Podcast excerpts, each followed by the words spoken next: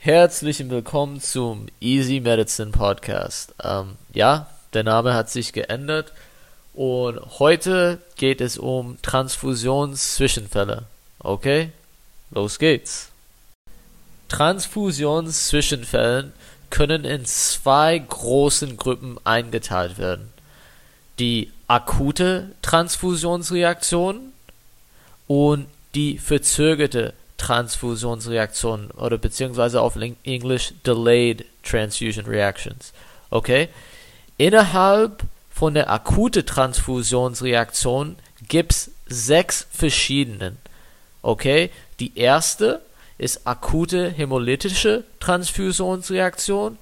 Zweite ist febrile non-hämolytische Transfusionsreaktion. Dritte anaphylaktische Transfusionsreaktion vierte minor allergische Transfusionsreaktion und fünfte ist Trolley oder Transfusion Related Acute Lung Injury. Sechste ist TACO, Transfusion Associated Circulatory Overload. Alles klar? Und wenn es um verzögerte Transfusionsreaktionen geht, dann es gibt zwei. Delayed Hemolytic Transfusion Reaction beziehungsweise verzögerte hämolytische Transfusionsreaktion und Post-Transfusions-Purpura. Okay, die sind die zwei verzögerte Transfusionsreaktionen. Okay, und wie, wie, äh, wie kommt es dazu, dass eine gehört zu der akut und eine gehört zu der verzögerte? Es geht von dem Timeline. Innerhalb von dem ersten Tag, wenn das innerhalb von dem ersten Tag passiert, dann das ist tatsächlich eine akute Transfusion Reaction. Wenn es nach dem ersten Tag oder nach 24 Stunden passiert, das ist ein verzögerte Transfusion Reaction. Okay? Alles klar? Jetzt würde ich euch Fragen stellen und mit diesen Fragen hoffentlich werde es klar für euch, ähm, alle Transfusionszwischenfällen zu differenzieren und das Richtige zu kreuzen am Prüfungstag. Okay? Alles klar. Dann beginnen wir mal mit dem ersten. Es gibt einen Patient, ähm, der in der Kindheit sehr, sehr oft respiratorische Infektionen hatte, Sinusitis auch und hat auch Giardiasis als Kind äh, gehabt. Ja? Er kommt zu uns, weil er braucht Blut und wir transfundieren ihn und wir sehen, okay, oh krass, er hat jetzt Schock entwickelt äh, und jetzt hat er respiratorische Probleme, er beginnt zu giemen, er kann nicht wirklich gut atmen jetzt, die, die Atemweg ist jetzt zu geworden äh, und jetzt hat er Pruritis und Urtikaria auf der Haut. Was ist da passiert? Das war eine anaphylaktische Transfusionsreaktion, okay? Und bei ihm was war zum Beispiel, was ist bei ihm der Fall gewesen, das begünstigt hat, dass er eine ähm, anaphylaktische Transfusionsreaktion bekommt? Er hat eigentlich eine Mundschwäche, angeborene Mundschwäche. Welche Mundschwäche ist das? Das ist IgA, ein IgA-Mangel hat. Er hat einen IgA-Mangel. Warum war das klar? Weil als er ein Kind war, hat er sehr oft diese respiratorische Infektion gehabt und hatte auch ein Giardiasis gehabt. Das, das passiert bei Kindern oder Menschen mit IgA-Mangel. Weil wir wissen schon, dass IgA ist der Haupt, sagen wir mal so, Antikörper, die in die in der Schleimhaut äh, vorkommt, ja, und es ist wichtig für die Verteidigung gegen bestimmte Regeln. Deswegen hat der respiratorische als auch äh, ja gastroenterologische Probleme als, als Kind und als er aufgewachsen ist. Okay? Aber warum genau ist es dazu gekommen, dass er eine anaphylaktische Transfusionreaktion hat, äh, hat nach dieser äh, Transfusion? Weil bei EGA-Mangel, man hat kein EGA im Blut, ja, hat kein EGA im Plasma, man hat kein EGA im Körper. Und die Mastzellen, die im Blut vorkommen, von, von, der, von dem Host, die haben Antikörper auf, auf der auf der Membran von dieser Mastzellen. Und diese Antikörper, die drauf sind, sind diese IgA-Antikörper. Und diese IgA-Antikörper sind sensitiv gegen EGA. Und wenn man zum Beispiel eine Transfusion bekommt von einer fremden Person, sagen wir mal so, es gibt auch immer noch Plasmaprotein in, in diesem Blut, was von der fremden Person kommt, ja. Und diese fremde Person hat natürlich EGA-Antikörper drin. Das heißt, diese EGA-Antikörper auf den Mastzellen bindet an diese EGA-Antikörper von dem Donorblut, von dem Spenderblut und es führt dazu, dass die Mastzellen ähm, schütten dann Zytokinen raus und es führt im Endeffekt zu einer anaphylaktischen Reaktion. Jetzt frage ich dich, was wäre die Situation gewesen, wenn ich gesagt hätte, dass er keinen Schock hatte, kein ähm, respiratorisches Symptom na nach dieser Transfusion bekommen hat, aber nur Poritis und Urtikardie. Was wäre dann diese Situation gewesen? Es wäre ein Minor oder Minor allergische Transfusionsreaktion, okay? Es wäre nicht ein anaphylaktisch. Die, die Pathomechanismus ist eigentlich ähnlich, aber es ist nicht unbedingt diese EGA-Antikörper, die, die als, als allergische Komponent die Rolle spielt, sondern andere äh, Plasmaproteine, die ähm, diese Rolle spielen bei dieser minorallergische Transfusionsreaktion. Okay, wie behandelt man eine anaphylaktische Transfusionsreaktion? Man gibt ähm, intramuskuläre Epinephrin und natürlich man gibt Flüssigkeiten, damit diese ähm, hypotensive Patienten dann wieder ihr Blutdruck äh, in, in, im Griff kriegen.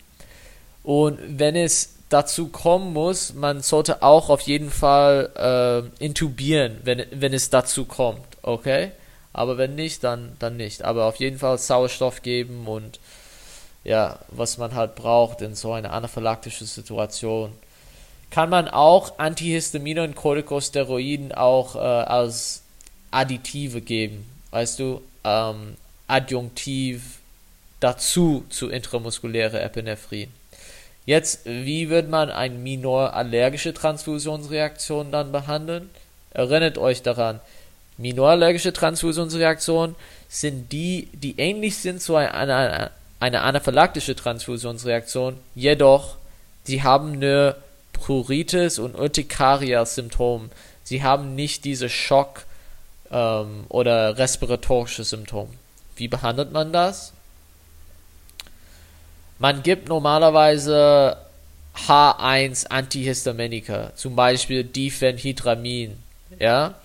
Und man sollte darauf achten und gucken, ob diese minorallergische Transfusion sich entwickelt zu einer anaphylaktischen äh, Reaktion, okay? So Monitoring auch, ja? Alles klar?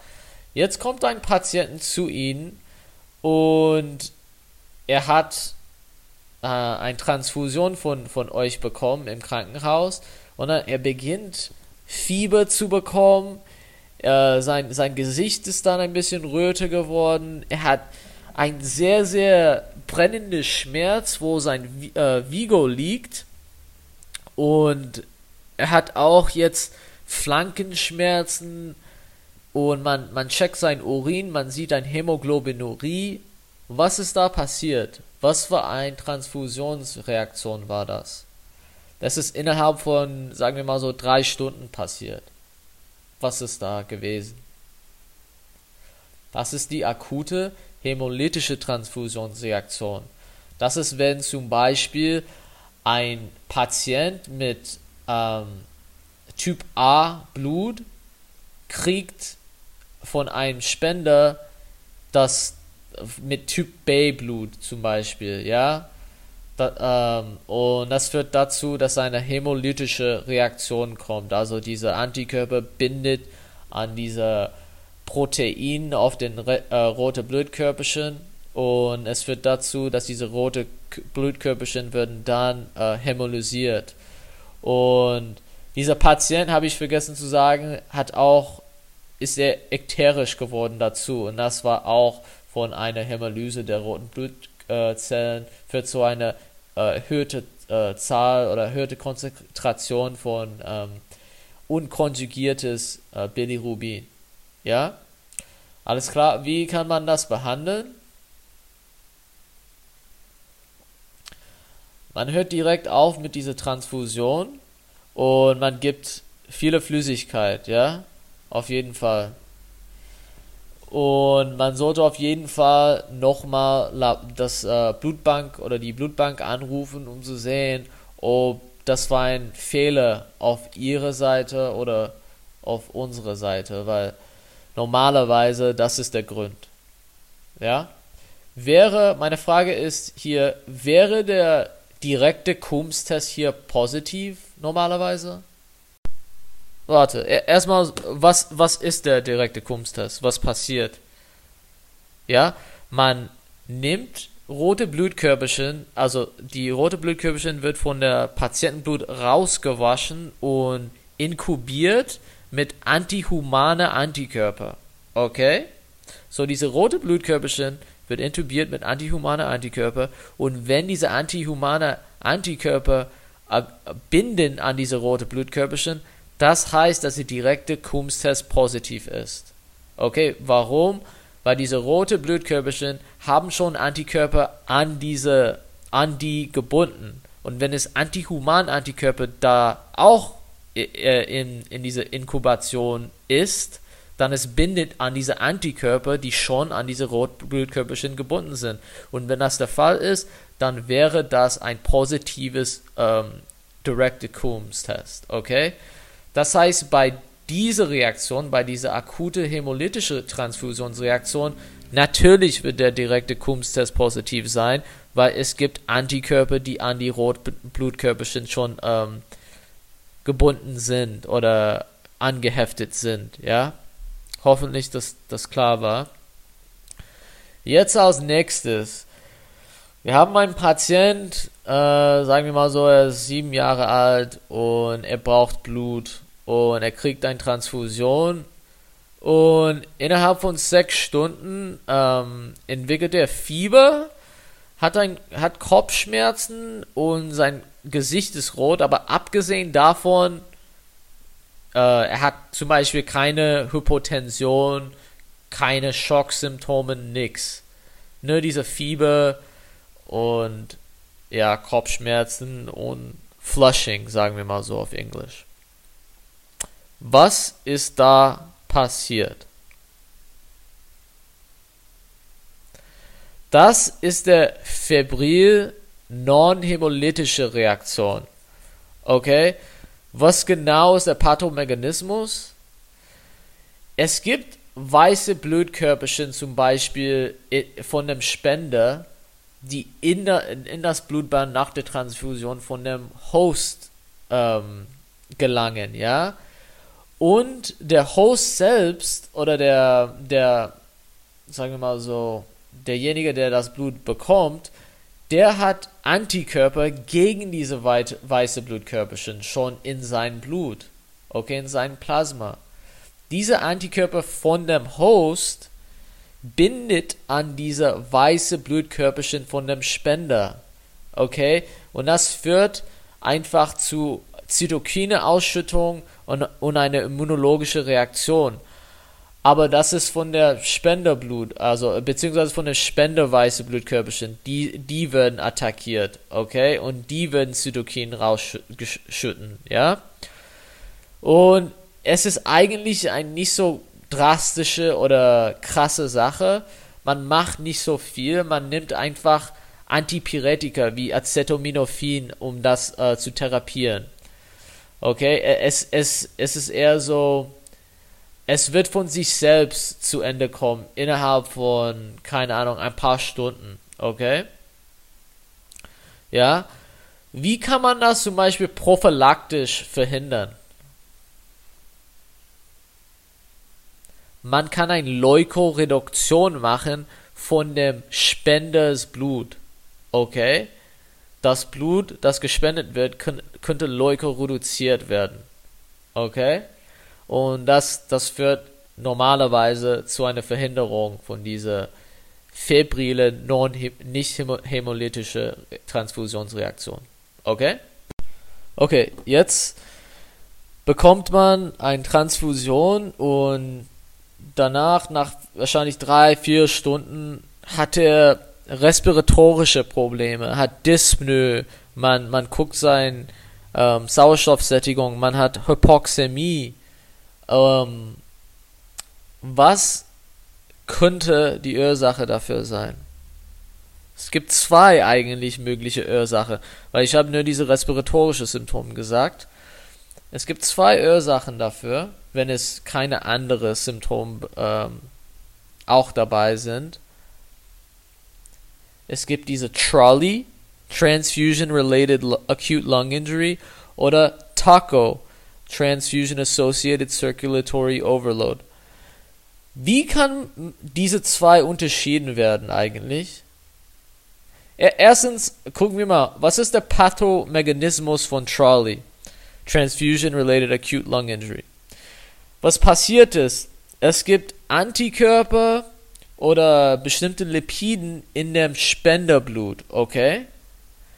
Und sie gelangen in die Lunge, wo viele Neutrophilen da sind. Ähm, und es führt dazu, dass die Neutrophilen bzw. die Granulozyten in der Lunge würden dann aktiviert werden. Und sie schütten viele Sachen raus, pro-inflammatorische Mediatoren. Und es führt dazu, dass die, dass die vaskuläre Permeabilität erhöht wird. Und die Plasma geht rein in die äh, Lungeninterstitium. Okay? Und das führt zu einer nicht kardiogenische äh, pulmonäre Ödem. Okay, Lungenödem. Nicht kardiogenische. Das heißt, dass der Patient keine ähm, Hypervolemie haben wird. Tatsächlich, dass, dass die Flüssigkeit geht in die Lunge. Man, man wird eine Hypovolemie haben. Und das ist eigentlich der springende Punkt, was der Unterschied ist zwischen Trolley und Taco. Taco ist Transfusion Associated Circulatory Overload. Das führt dazu, wenn viele Blut, also wenn der Patient viel Blut bekommt, tra äh, transfundiert bekommt, und es führt dazu, dass die intravaskuläre Volumen so hoch wird und dass das Herz nicht in der Lage ist, das zu pumpen, nach vorne zu pumpen, vorwärts zu pumpen. Das heißt, dass der, äh, es wird zu einer Lungenödem, aber es ist kardiogenisch, weil der, der linke, das linke Herz nicht in der Lage ist, so viel Blut, das transfundiert wird, äh, nach vorne zu pumpen, ja, in, in das systemische ähm, äh, Cir Circulation, okay? Und das ist der springende Punkt eigentlich. Es gibt einen Unterschied und der Hauptunterschied ist bei Trolley, man erwartet eine Hypotension ähm, wegen dieser Hypovolemie, weil das, das, die Flüssigkeit, also das Blut, also die Plasma, wird in die Lunge gehen nach dieser Erhöhung von der vaskulären Permeabilität ähm, wegen dieser pro-inflammatorischen Mediatoren, die rausgeschüttet werden, wurden von den äh, Neutrophilen bzw. Granulozyten. Ja?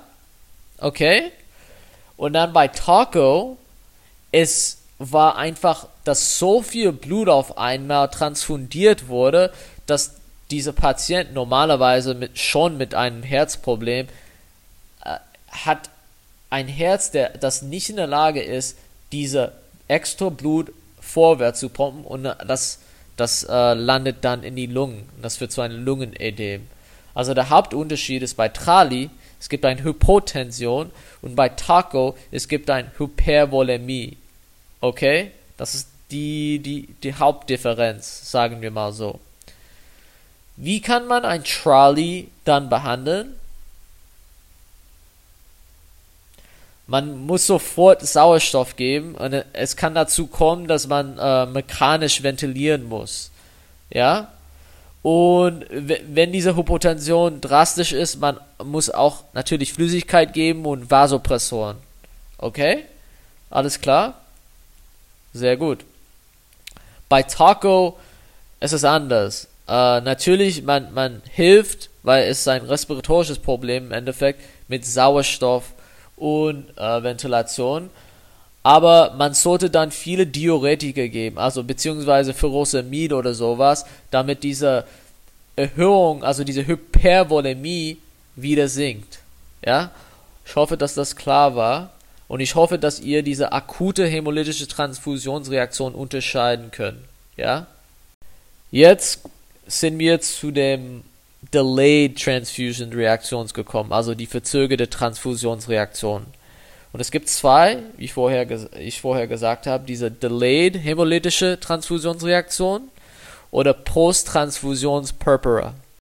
Okay, jetzt kommt ein Patient mit Sickle-Cell-Anämie oder theoretisch könnte ich auch Thalassämie sagen in diesem Fall, aber lass mal einfach Sickle-Cell-Anämie sagen.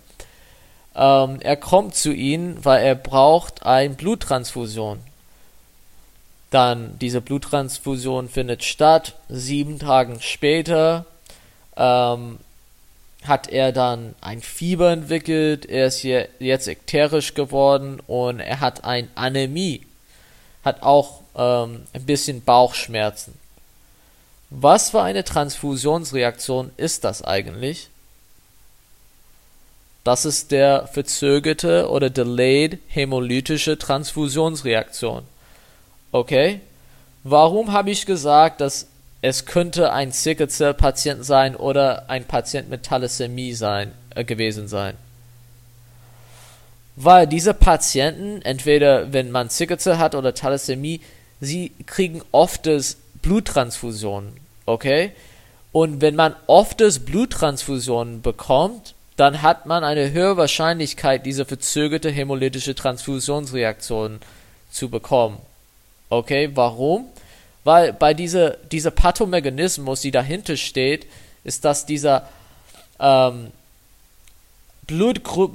Blutgruppenantigen, nicht die Hauptblutgruppenantigen, aber die Nebenblutgruppenantigen, also nicht ABO, weil das, das sind die Hauptgruppe Blutgruppe Antigen, aber diese Nebenblutgruppenantigen, wie zum Beispiel KID oder RH bzw. D-Antigen, sie vom Spenderblut würden ähm, natürlich in das äh, Hostblut reinkommen, ja, und der Host dann bildet Allo-Antikörper.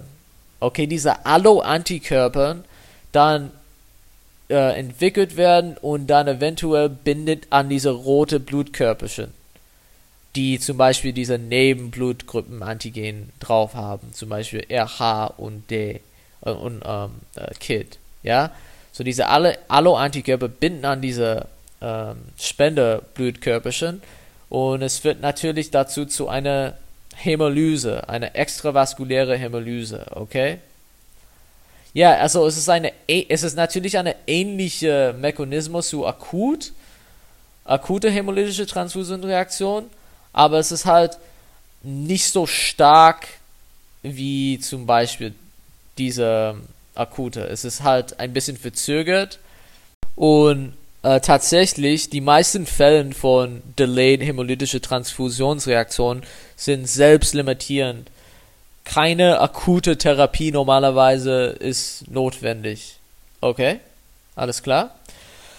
Okay, jetzt die nächste Frage. Kommt ein Patient und nach, ähm, nach seiner Transfusion, sieben Tage später, entwickelt er Petechien und Purpura und hat andere klinische Symptome, die nach einer Thrombozytopenie aussehen würden. Okay? was ist hier passiert und beschreib mir Mechan den Mechanismus bitte. Das hier ist ein Post-Transfusions-Purpura, okay? Und was ist da genau passiert? Was ist das der Mechanismus?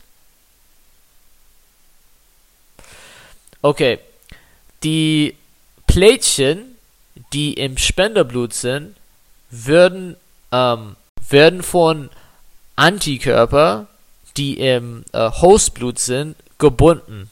Okay, und diese Plätchen dann würden destruiert. Das führt dazu, dass eine Thrombozytopenie entwickelt. Und natürlich bei einer Thrombozytopenie, was erwarten wir? Natürlich erwarten wir Petechien und Purpura und sowas und so, so forth, ja. Wie kann man das behandeln? Wie sollte man das behandeln? Also man behandelt das mit intravenöse Immunoglobuline. Okay? Ja, okay. Ich hoffe, dass das ähm, verständlich war. Ich weiß, dass es viel auf einmal war, aber hoffentlich nach, nachdem Sie oder nachdem ihr das ein oder zweimal hören, es, es bleibt im Kopf hängen und Sie können schon von der Klinik und die Zeitrahmen äh, von der Symptom dann alle Transfusionsreaktionen voneinander unterscheiden und dann das Richtige kreuzen am M2-Tag, okay? Oder an dem Prüfungstag lieber. Ja, hoffentlich, dass ähm, das war hilfreich und ja, bis zum nächsten Mal.